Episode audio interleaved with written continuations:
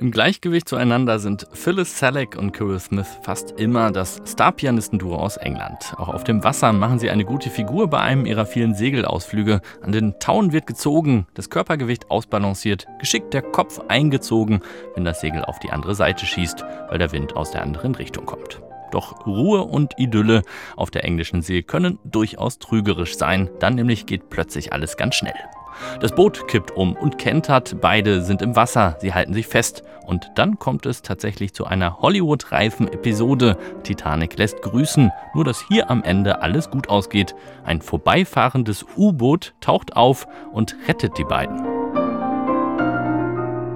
Die Boulevardmedien lechzen nach solchen Geschichten des da schon berühmten Paares. Sie sind schön, erfolgreich und gut Klavier spielen können sie auch noch. Kurz gesagt, einfach ein Traumpaar. Dabei ist es erstmal alles andere als selbstverständlich, dass die beiden zusammenkommen. Im Studium begegnen sie sich zum ersten Mal an der legendären Royal Academy of Music. Hierhin schaffen es nur die Besten.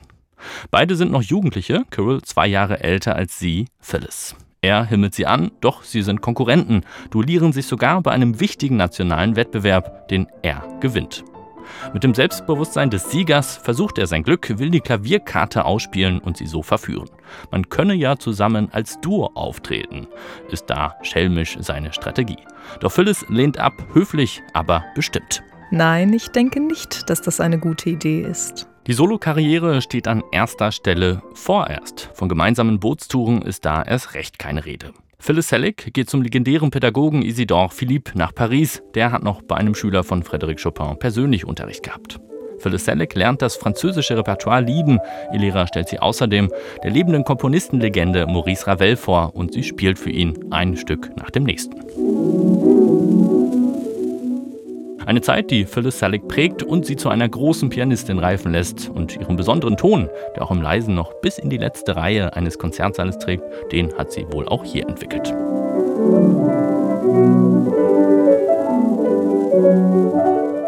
Zurück in England ist der spätere Partner Kirill Smith in der Zwischenzeit zu einem der vielversprechendsten Talente des Landes gereift. Wird später als enger Freund und musikalischer Vertrauter von keinem geringeren als dem großen internationalen Klavierstar Sergei Rachmaninow geschätzt und sogar verehrt.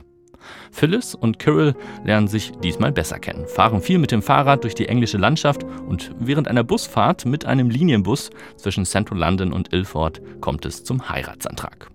Vielleicht nicht der romantischste Ort. Das Ja hat es aber trotzdem gegeben. Sie heiraten 1937.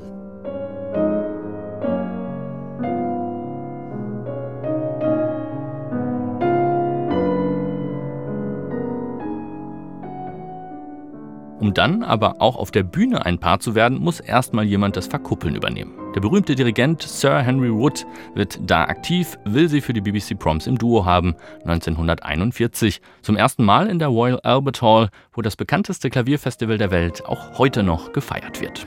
Die beiden werden zur großen Sensation. Die Engländer haben ein neues Royal Paar, zumindest in der Musik.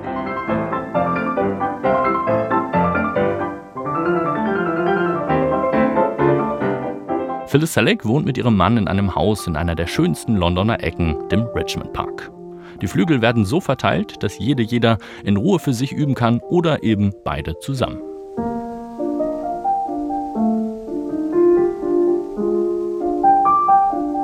Während des Zweiten Weltkrieges schöpfen die Menschen in Großbritannien Hoffnung aus den beiden. Sie spielen gemeinsam für britische Truppen oder auf Wohltätigkeitskonzerten wie den Lunchtime Concerts der Kollegin Myra Hess, sammeln so Geld oder sorgen auch einfach für Ablenkung.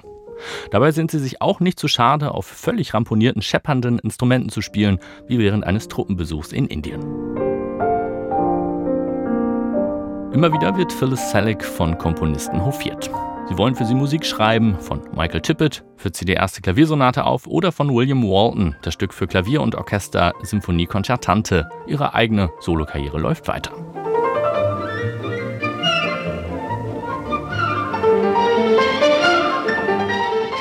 Phyllis Selleck hat mit ihrem Mann zwei Kinder. Familie und Beruf unter einen Hut zu kriegen, wird dabei immer schwieriger. All die Reisen um den Globus und dazu dann noch die Erziehung. Sie arrangieren sich gleichberechtigt, so gut es geht. Doch die Kinder fühlen sich trotzdem vernachlässigt. Den Eltern wird das klar, als sich die Kinder zu Weihnachten nur eines wünschen, dass alle zusammen mehr Zeit zu Hause verbringen. Beide wollen den Wunsch erfüllen. Hinzu kommt dann allerdings ein tragischer Schicksalsschlag. Kirill Smith ist auf Tour durch die damalige Sowjetunion, als er einen Herzinfarkt erleidet. Ein großer Schock für alle, vor allem, weil er einen Arm nicht mehr bewegen kann. Doch Phyllis Selleck gibt ihn nicht auf, glaubt an ihn und baut ihn auf. Für ihn bricht eine Welt zusammen. Phyllis ermutigte mich, Übungen zu machen, damit es mir wieder besser geht. Die haben aber nicht funktioniert. Sie arbeitete mit mir an meiner Gesundheit und forderte von mir, dass ich das Spielen mit nur einer Hand üben sollte. Sie spielen weiter als Duo zusammen mit drei Händen. Sie lassen sich dafür Stücke umschreiben oder erarbeiten Repertoire, das es bereits gibt. Die Presse schreibt über das Schicksal, die Öffentlichkeit nimmt Anteil, verschiedene Komponisten solidarisieren sich, richten ihre Stücke extra neu ein oder komponieren gleich etwas ganz Neues für sie. Phyllis Selleck und Kirill Smith werden zum Vorbild für Diversität, auch im Konzertleben.